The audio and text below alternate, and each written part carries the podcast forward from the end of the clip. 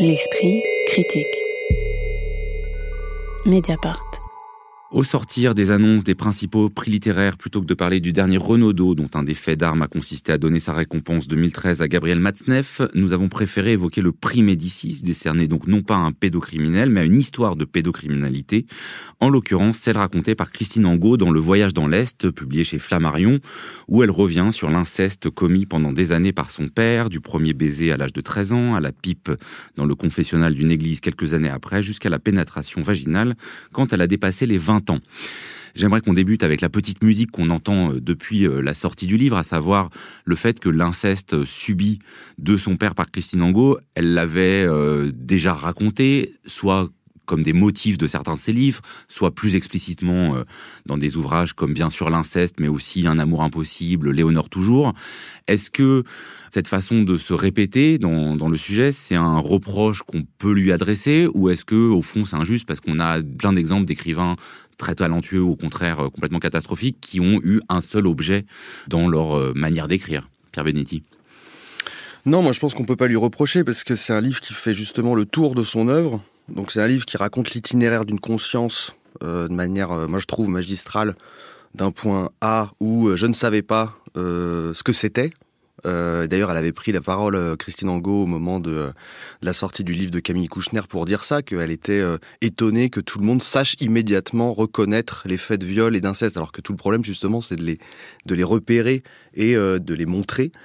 Donc, L'itinéraire de cette conscience-là, il est très bien euh, développé pendant tout le récit, mais aussi l'itinéraire de l'écriture, puisque le livre se termine sur l'apparition de l'inceste et une discussion, donc l'apparition du livre appelé Inceste en 99, euh, et euh, une discussion euh, avec le père, moi que je trouve un petit peu trop démonstrative et, pédagogique, mais ça enlève pas, je trouve, la force du livre. Donc on peut pas lui reprocher ça parce que justement, elle fait, le tour de ce qu'elle a essayé de faire depuis 20 ans. Eugénie J'ai écouté Christine Angot qui disait qu'elle faisait pas la littérature de témoignage et on est aussi dans une période où il y a beaucoup de livres qui sortent dans cet esprit-là vous parliez de, Camille Kouchner et de... Bon, voilà, on a beaucoup de livres qui racontent ces, faits traumatiques et une libération, aussi un contexte où la, parole se libère vis-à-vis -vis de ces faits traumatiques.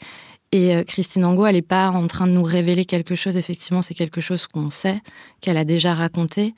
Et euh, elle, elle, elle, insiste sur le fait qu'elle fait de la littérature. Donc, elle est en train d'écrire un roman. Et euh, elle insiste aussi beaucoup là-dessus. Donc ce qui compte, c'est pas tant ce qu'elle nous raconte, mais que comment elle nous le raconte. Et effectivement, là, il y a quelque chose qui prend vraiment à la gorge quand on la lit, euh, où elle essaye d'unir, elle dit qu'elle essaye d'unir ses points de vue entre l'enfant, l'adolescente, la jeune femme, la femme qu'elle est aujourd'hui. Et c'est ça qu'elle nous donne à lire. Et enfin, peu importe qu'on connaisse déjà ce qui va se passer, puisqu'en plus c'est quelque chose qui passe pas. Mais néanmoins, Lise Majman, ce roman, il arrive après les témoignages donc de Camille Kouchner, de Vanessa Springora, et donc il n'est pas chargé euh, de la même manière. Et j'ai l'impression que dans ses livres précédents, par exemple Christine Angot, elle parlait beaucoup moins des questions pénales, des questions de police, des questions de justice que dans celui-ci. Est-ce que euh, là, l'écriture romanesque, elle n'est pas elle-même ben, contextualisée de fait par euh, le moment euh, social dans lequel on est. C'est très possible, mais pour revenir sur ce que vous indiquiez au début, sur le fait qu'elle elle reprend, qu'elle insiste, en fait, elle le met en scène dans, dans le roman lui-même, enfin dans le récit lui-même, puisque elle raconte à la fin du texte comment, au fond, elle a beau raconter, elle cesse de ne pas être entendue ou d'être l'objet de questions qui sont absolument stupéfiantes. Euh, quand elle raconte comment, dans, dans, un entretien avec une journaliste de Marie-Claire, elle lui demande si elle a pris du plaisir à ses actes sexuels avec son père, ou encore quand elle raconte comment une actrice qui joue une de ses pièces lui dit qu'il paraît que son père était un homme très séduisant. Donc en fait, elle inscrit cette question de la réception, de la mauvaise lecture de ces textes, et je pense qu'elle elle, elle pense aussi aux, aux textes qui ont été en effet écrits depuis, elle l'inscrit dans son propre et du coup dans sa propre écriture de comment faire pour être entendu, bah, la seule chose à faire, c'est d'insister. Et ce qui m'a frappé, c'est que c'est vrai encore aujourd'hui, euh, le fait qu'elle n'arrive pas à être complètement entendue. J'étais complètement sidérée par la lecture d'un article de Jacques Dubois sur le site de Diacritique, qui est un excellent site par ailleurs, mais je vous en lis quelques lignes. C'est qu'il y a chez Pierre Angot, c'est-à-dire le père, de l'imposteur et de l'abuseur, ce à quoi Christine, disons-le, est loin de toujours faire obstacle. D'un bout à l'autre de leur commune aventure et quoi qu'en est la jeune fille, elle se sent flattée d'être remarquée par un homme aussi élégant et cultivé que son amant. Enfin, c'est c'est dégoûtant d'écrire ça. Euh, et donc, il faut faire entendre ce que c'est que la réalité de l'inceste. La seule chose à faire, c'est de recommencer. Euh, et donc, recommencer, ça va poser des problèmes de forme. C'est ce que Jenny euh, signalait tout à l'heure. ça n'est pas juste du témoignage. Quelle forme trouver pour se faire entendre? Quelle langue trouver pour se faire entendre? Pierre Moi, je suis totalement d'accord. Il y a quelque chose d'intéressant à voir aussi, c'est que euh, quand euh, Christine Angot a sorti Un amour impossible, euh, le livre sur, sur la rencontre et la relation de ses parents, qui est une relation entre classes différentes, et en fait, moi, je pense que c'est aussi, enfin, beaucoup, ce livre aussi, un livre qui parle de ça, du fait qu'un père refuse fait un déni en fait de filiation, c'est ce qu'elle dit. c'est aussi refuser euh, de reconnaître comme sa fille quelqu'un qui a été faite euh, avec une femme d'un milieu plus populaire.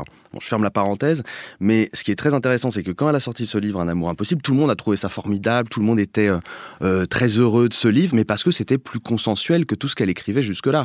il faut voir quand même les réactions. Je suis, allé, je suis retourné voir des extraits d'émissions des années fin des années 90, début des années 2000 avec Christine Angot. Alors c'est vrai qu'elle elle, elle, faisait partie de cette sphère médiatique.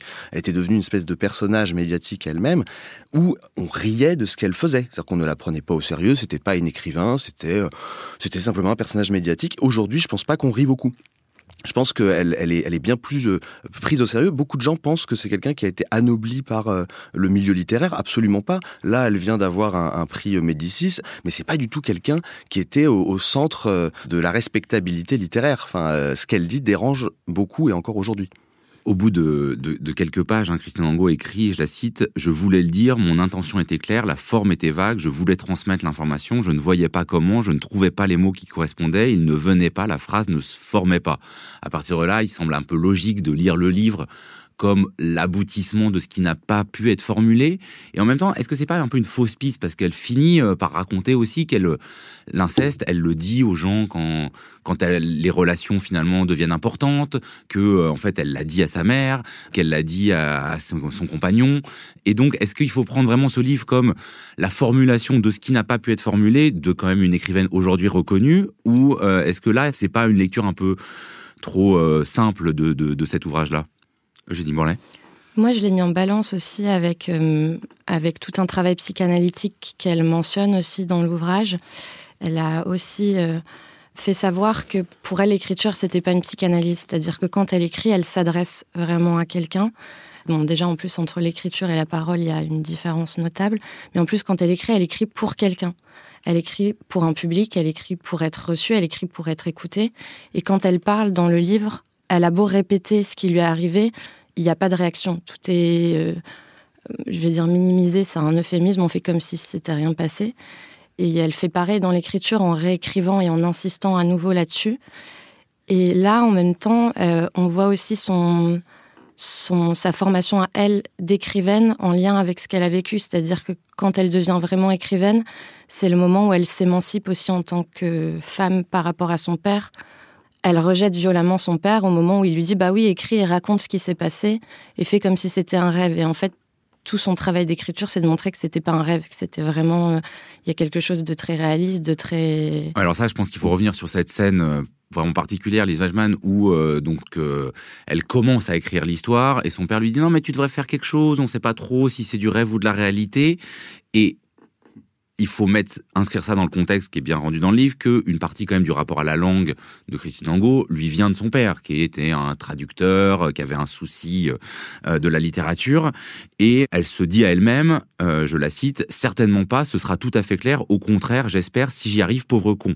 Est-ce que du coup, il faut lire ce livre comme la promesse tenue à la jeune femme qu'elle était, euh, Lise Wajman, ou est-ce que euh, cette scène euh, assez centrale hein, pour à la fois les questions d'écriture et le moment, comme l'a dit Eugénie, de rapport à son père et de possible émancipation vis-à-vis de la domination vécue, comment il fonctionne dans ce livre-là?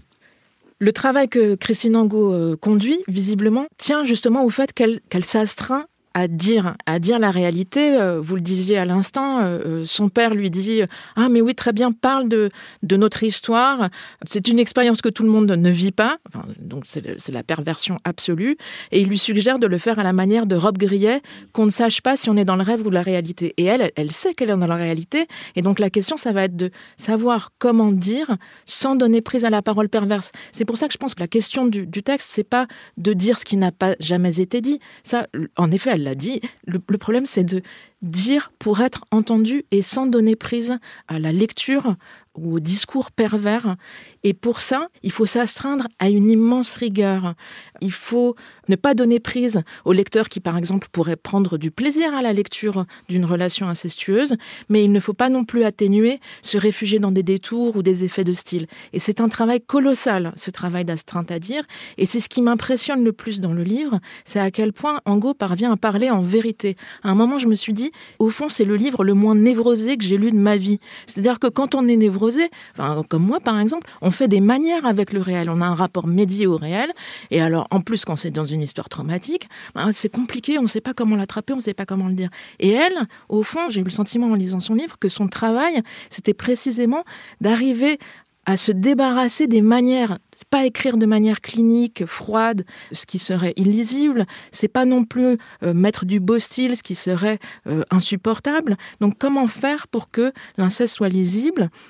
Et elle le dit elle-même, euh, je, la cite, c'est dur d'écrire la vérité telle qu'elle est et telle qu'elle a été, alors qu'à l'époque on ne la voyait pas, et de la faire arriver naturellement dans la trame, sans heurts, sans chose, sans choc, pardon, comme si ça coulait, ni imaginé, ni morcelé.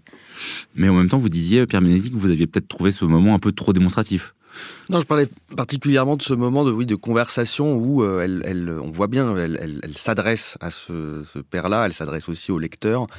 Et je pense que parfois, on, a le, sentiment de cette vérité par le récit lui-même. Il n'y a pas besoin d'un discours, mais, paradoxalement, apparemment, il y a besoin encore de passer par cette forme-là. Moi, je trouve que c'est plus fort quand elle passe par les scènes narratives, les descriptions, avec cette force-là euh, qui, existe chez Angot, où les, mots ne, signifient jamais deux choses à la fois. Il n'y a pas de, jeu. Parfois, euh, les lecteurs veulent ça. On, a, on aime. On va parler de Cutsy tout à l'heure. Lui, c'est complètement l'inverse. Chaque phrase peut être entendue d'une manière euh, complètement ouverte. Chez Ango, c'est l'inverse. On se prend la réalité, euh, euh, pas telle qu'elle est, mais en tout cas telle qu'elle peut être dite et, euh, et surtout pour être écoutée. il me semble qu'il y a un des moments, enfin il y a plusieurs moments dans le livre où ça se, ce que vous dites là se voit particulièrement, c'est la description des scènes de sexe, où à la fois c'est des scènes de sexe et en même temps comme vous disiez tout à l'heure, Lise Wajman, on peut pas y prendre de plaisir. Euh, c'est tout autre chose que des scènes de sexe, et elle le dit explicitement. Euh, à un moment, elle s'adresse à quelqu'un, elle lui dit mais pour vous l'inceste c'est juste un truc sexuel, mais vous comprenez pas, vous ne comprenez pas. C'est le pouvoir ultime du patriarcat, le signe absolu d'un pouvoir privé qui s'exerce sur un cercle. Sur euh, ça, est-ce que vous aussi vous avez trouvé que il y a une manière de ne pas nier que l'inceste forcément ça passe par du sexuel, mais que on n'en fait pas des scènes de sexe? Le génie Bah, il y, y, a une manière, j'avais noté ce passage aussi que vous avez mentionné tout à l'heure, et euh, j'avais remarqué ce on, alors qu'à l'époque, on ne la voyait pas. Et, euh, en fait, elle, elle, elle, essaye de, ce que vous disiez aussi, d'être entendue. Elle raconte ce qui lui est arrivé à elle en interpellant en permanence euh, les institutions, la justice, la police, son mari à l'époque qui va, ou même elle, elle le dit aussi de manière très lucide, ils n'ont pas pensé à témoigner tous les deux à l'époque alors qu'ils auraient pu le faire et porter plainte contre son père. Elle raconte ce qui lui est arrivé, mais ce qui est plus important que ça, c'est qu'elle le raconte dans un contexte sociopolitique qui est, qui est celui euh, d'aujourd'hui, avec tout ce qu'on disait sur euh, voilà le, fait qu'il y a beaucoup de témoignages qui sortent et on, on réalise en fait que c'est bon, c'est un tabou qui date pas d'aujourd'hui, mais on en parle vraiment aujourd'hui comme d'un sujet de société. C'est pas tant le fond de ce qu'elle raconte moi qui m'a qui m'a touchée que ces monologues où elle va vraiment euh, elle va se lâcher entre guillemets pour interpeller et dire mais en fait vous m'avez jamais écouté. Mais elle dit ça au milieu littéraire autant que à toute une série d'institutions qui sont qui sont celles qui, qui nous entourent Et sur le comment, elle, euh, parce que c'est ça qui est quand même assez fort hein, chez Christine Angot, c'est qu'elle a toujours une manière de, à la fois, comme vous le disiez, raconter les choses de manière parfaitement exacte et en même temps de dire ce qu'elle est en train de faire. Euh, elle se pose cette question, elle dit hésiter entre euh, assembler les pièces éparses avec le secours de la trame romanesque et présenter un tissu reconstitué logique, ou poser les pièces les unes à côté des autres, comme celle d'un vase retrouvé dans des fouilles, pour permettre aux autres de savoir ce qui s'est passé. Qu'est-ce qu'elle fait pour vous au final de cette hésitation? Parce que c'est vrai que voilà, elle, dit bien qu'à la fois, elle, connaît tout, euh, elle peut dater, elle peut donner les lieux, et en même temps, tout ça reste un magma dans lequel on peut piocher et se perdre.